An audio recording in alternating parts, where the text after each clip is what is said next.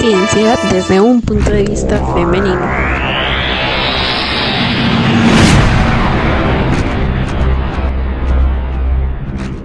Buen día a nuestros queridísimos oyentes. Bienvenidos a La ciencia con mujeres en el tiempo. Hoy hablaremos de un tema bastante interesante, la ciencia desde el punto de vista femenino. Como invitadas especiales tenemos a dos grandes mujeres que marcaron la historia, pero tenemos un problema. Ellas son de épocas muy, muy distintas y no pudimos tenerlas a las dos al tiempo. Sin embargo, utilizaremos nuestra máquina del tiempo para ir hasta su época y hacerles algunas preguntas. ¿Están listos?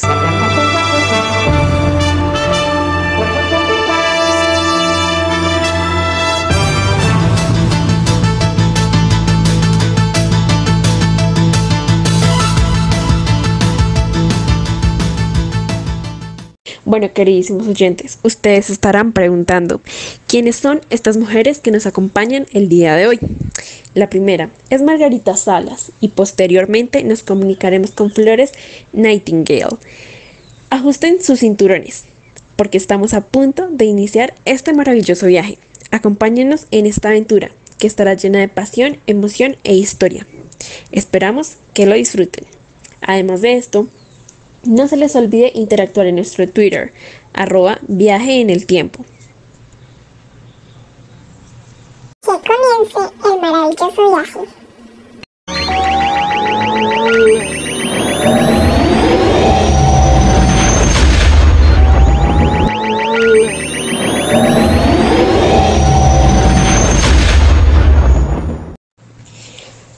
Bienvenidos a enero del año del 2018. Estamos con Margarita Salas. Nos recibe en su país natal, España.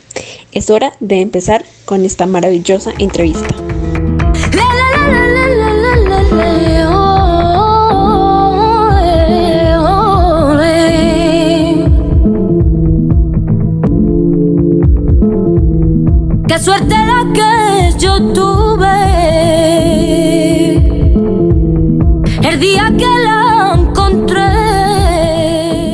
Señora Margarita. Estamos muy emocionados de tenerla aquí. Me presento. Yo soy Mariana, periodista del canal La Ciencia con Mujeres en el Tiempo. Y el día de hoy quisiera hacerle unas preguntas para conocer un poco de su historia y cómo ha llegado a ser una de las mejores científicas en el tiempo, en el futuro. Recuerden que nuestro público la está escuchando. Buenos días a todos los oyentes, espero que se encuentren muy bien. Bueno, Margarita, primero queremos saber quién o quiénes te inspiraron para entrar a este fantástico mundo de la ciencia. Las personas que me inspiraron a seguir mi sueño en la ciencia fue principalmente mi familia, en especial mi padre, debido a que él era un médico muy reconocido en España. Recuerdo que cuando yo era muy pequeña, tenía por ahí 12, 14 años, él no me contaba cuentos para dormir. Me contaba todas las anécdotas de su trabajo o sus investigaciones previas. A medida que pasaba el tiempo me llamaba cada vez más la atención y yo decía, hostia, quiero ser como mi padre, investigar, hacer experimentos, ayudar a las personas desde mis conocimientos. Él me hizo amar a la ciencia, me guió para enamorarme de ella. Más de mis hermanos también les apasiona estos temas, me ayudaron durante toda la vida para seguir adelante cuando trataba de rendirme, pero vale, debo admitir que el camino ha sido duro, pero lo he logrado. Esto es algo bastante interesante, pero ¿a qué edad decidiste que querías volverte una científica? Aproximadamente a los 16 años, ¿vale? Partí de la ciudad de Sevilla y emprendí mi camino hacia la ciudad de Madrid. Al principio, como todo fue difícil, ¿vale? Pensé que no podía entrar a la facultad siendo tan joven, pero finalmente lo logré. Por eso le repito a todos los chavales que me están oyendo que deben de ser disciplinados en lo que hacen para poder alcanzar todos sus sueños. Y cuéntanos, Margarita, ¿cuál fue tu mejor experiencia en la universidad? Mm, Sin duda alguna fue cuando conocí a Severo Ochoa. Nuestro encuentro fue muy divertido. De hecho, que gracias a él conocí a la bioquímica y me regaló un libro de este tema. Otra experiencia que me marcó fue cuando estaba cursando el cuarto semestre. Estaba comenzando a enfocarme en el tema de la bioquímica. y en el momento menos esperado conocí el amor de mi vida, el adiós. Margarita, yo he leído que la mayoría de tus reconocimientos han sido por tu tesis. ¿Quieres contarnos un poco más de este tema? ¿Sobre qué fue y con quién la trabajaste? Exacto, señorita Mariana. Entre mis mayores contribuciones científicas se destaca la determinación de la direccionalidad de la lectura de la información genética cuando estuve en el laboratorio de Severo Ochoa y descubrí la caracterización del ADN polimerasa la cual tiene múltiples aplicaciones en la rama biotecnológica debido a su altísima capacidad de planificación de la información contenida en el ADN. Supongo que te sentiste muy orgullosa. Sin embargo, existen algunos rumores que quisiera aclarar. ¿Es cierto que tuviste problemas al realizar tu tesis? Eh, vale, al realizar mi tesis tuve muchos inconvenientes, pero gracias a mi gran amigo Severo Ochoa pude conseguir un puesto como doctora en el laboratorio Alberto Scholz, pero tristemente este era muy machista. Siempre colocaba trabajos muy sencillos y hacía comentarios a mis espaldas como a la chica le daré un tema de trabajo sin demasiada importancia, pues si la saca adelante eso no importa. Entiendo, debió ser muy dura esta situación, pero leí que en el 2016 se convirtió en la primera mujer en ganar la medalla Echegaray. ¿Qué sintió en ese momento? Claro que sí, fue algo muy gratificante y a la vez muy emocionante. Después de tanto tiempo de investigación y arduo trabajo, finalmente obtuve mi recompensa. Pero la medalla es lo de menos. Lo más importante fue que al recibir este reconocimiento inspiré a muchas mujeres que tenían miedo a dedicarse a la ciencia. Esto es cierto, pero ahora, una de mis mejores amigas quiere estudiar bioquímica y me pidió el favor de que te hiciera esta pregunta. ¿Qué es lo que más le agradeces a tu carrera? La recompensa, la recompensa más grande de esta carrera ha sido la docencia, tanto a nivel de licenciatura como a nivel de doctorado y postdoctorado. Es una enorme satisfacción formar a futuras científicas, dirigirlas, alentarlas a lo largo de la tesis doctoral y sobre todo hacer testigos de sus logros. Margarita, muchas gracias por contarnos sobre tu maravillosa vida y tu trabajo, por supuesto. Estamos muy orgullosos de tenerte como una líder científica femenina y un maravilloso ejemplo a seguir para todas las mujeres que vienen en formación. No, muchas gracias a ustedes por esta increíble entrevista. Espero volverlos a escucharlos. Hasta la próxima.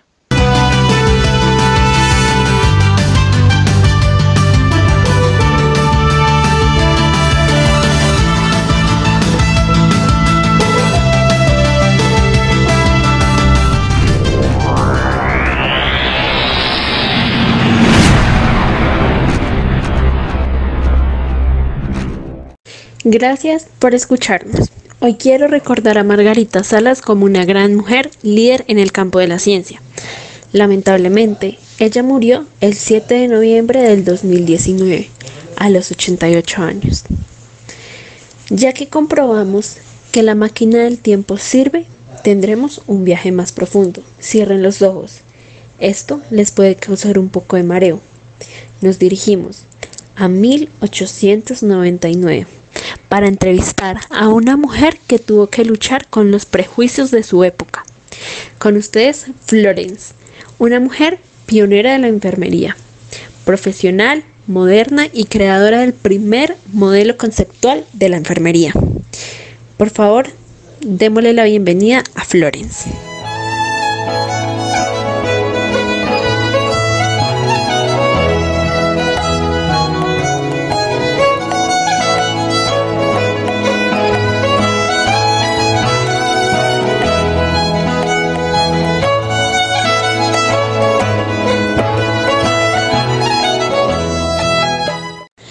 Hola Florence, estamos muy felices de hablar contigo. Mi nombre es Mariana y hoy quisiera hacerte unas preguntas para nuestra sección Mujeres Científicas en el Tiempo. Buenos días a todos. Estoy muy happy que hayan venido hasta aquí y con qué velocidad. Eh, me encantaría contestar a todas sus preguntas, but primero quisiera hacerme una breve introducción. My name is Florence Nightingale. Nací el 12 de mayo de 1820. Soy enfermera, escritora y estadística. ¿Quieren que les cuente algo muy curioso antes de todas las preguntas? El Día Internacional de la Enfermería se celebra el mismo día que nací yo. That is not funny. Claro que sí, te mereces muchas más cosas, gracias a tus aportes científicos. Pero para empezar con la entrevista, quisiera preguntarte por qué decidiste dedicarte a la enfermería. Comenzó cuando my grandmother estaba muy enferma y yo debía llevarla al hospital. But eh, me di cuenta que la atención a los enfermos era prácticamente nula que las condiciones de hacinamiento y la carencia de salubridad en los mismos eran causa de gran número de funciones. Durante los años que estuve allí, acompañando a mi abuela, observé detenidamente hice algunas investigaciones y en ICA que podría mejorar este sistema.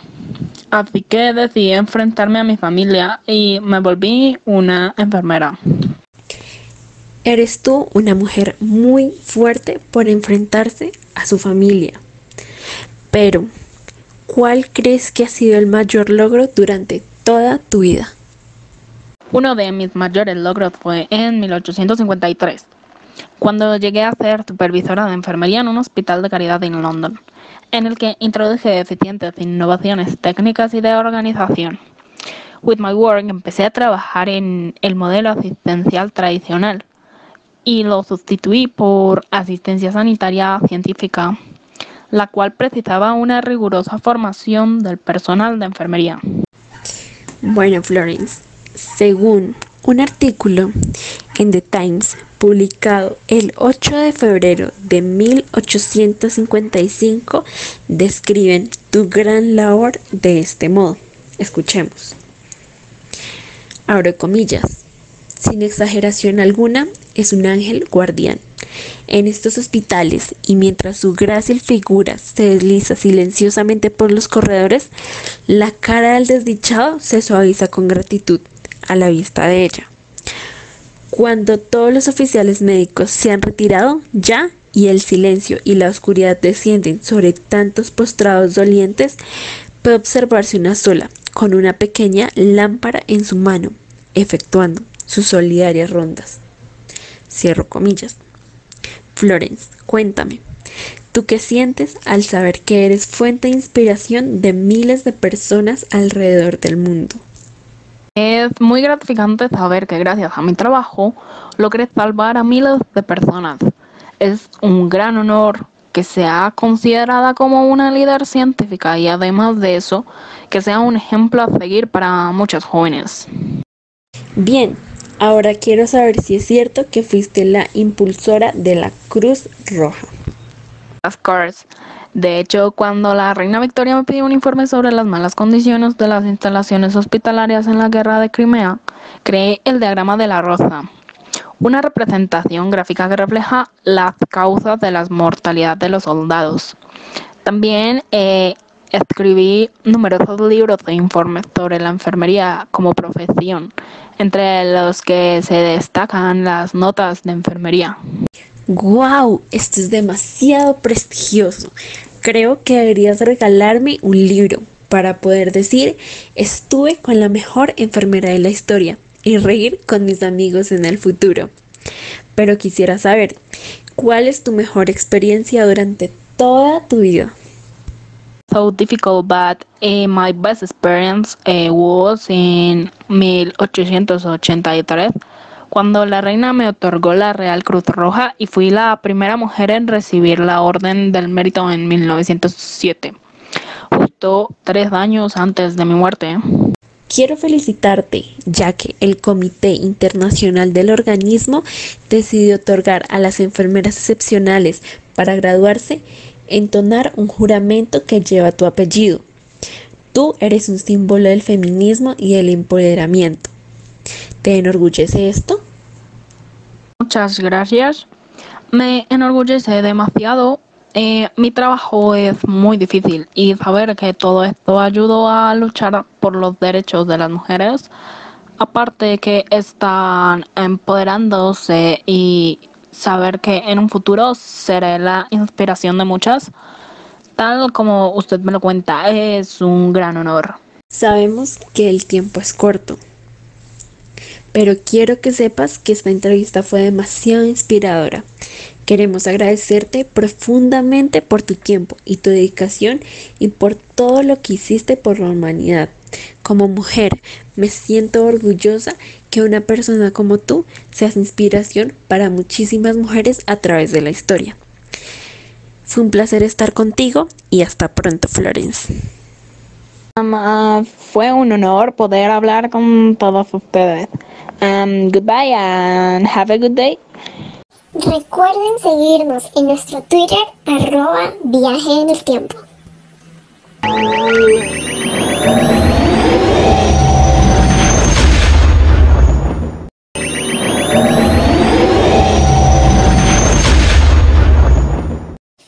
ciencia desde un punto de vista femenino.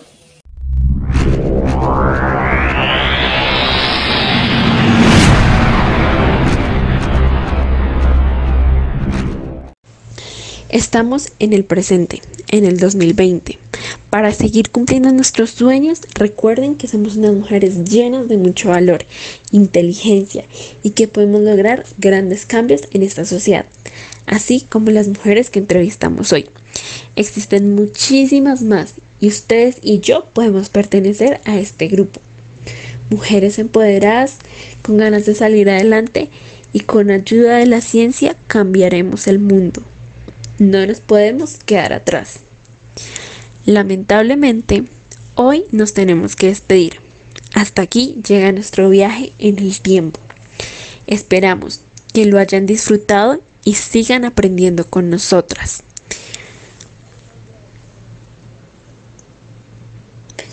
El día de hoy no pudimos leer sus comentarios debido a la interferencia y la mala conexión de la red que hay en el pasado y en el presente pero la próxima sesión interactuaremos más con ustedes, nuestros espectadores. Recuerden dejar sus comentarios en nuestro Twitter. También recuerden decir con quién quieren la próxima entrevista y les complaceremos. Y sin nada más que decir, hasta pronto queridos oyentes.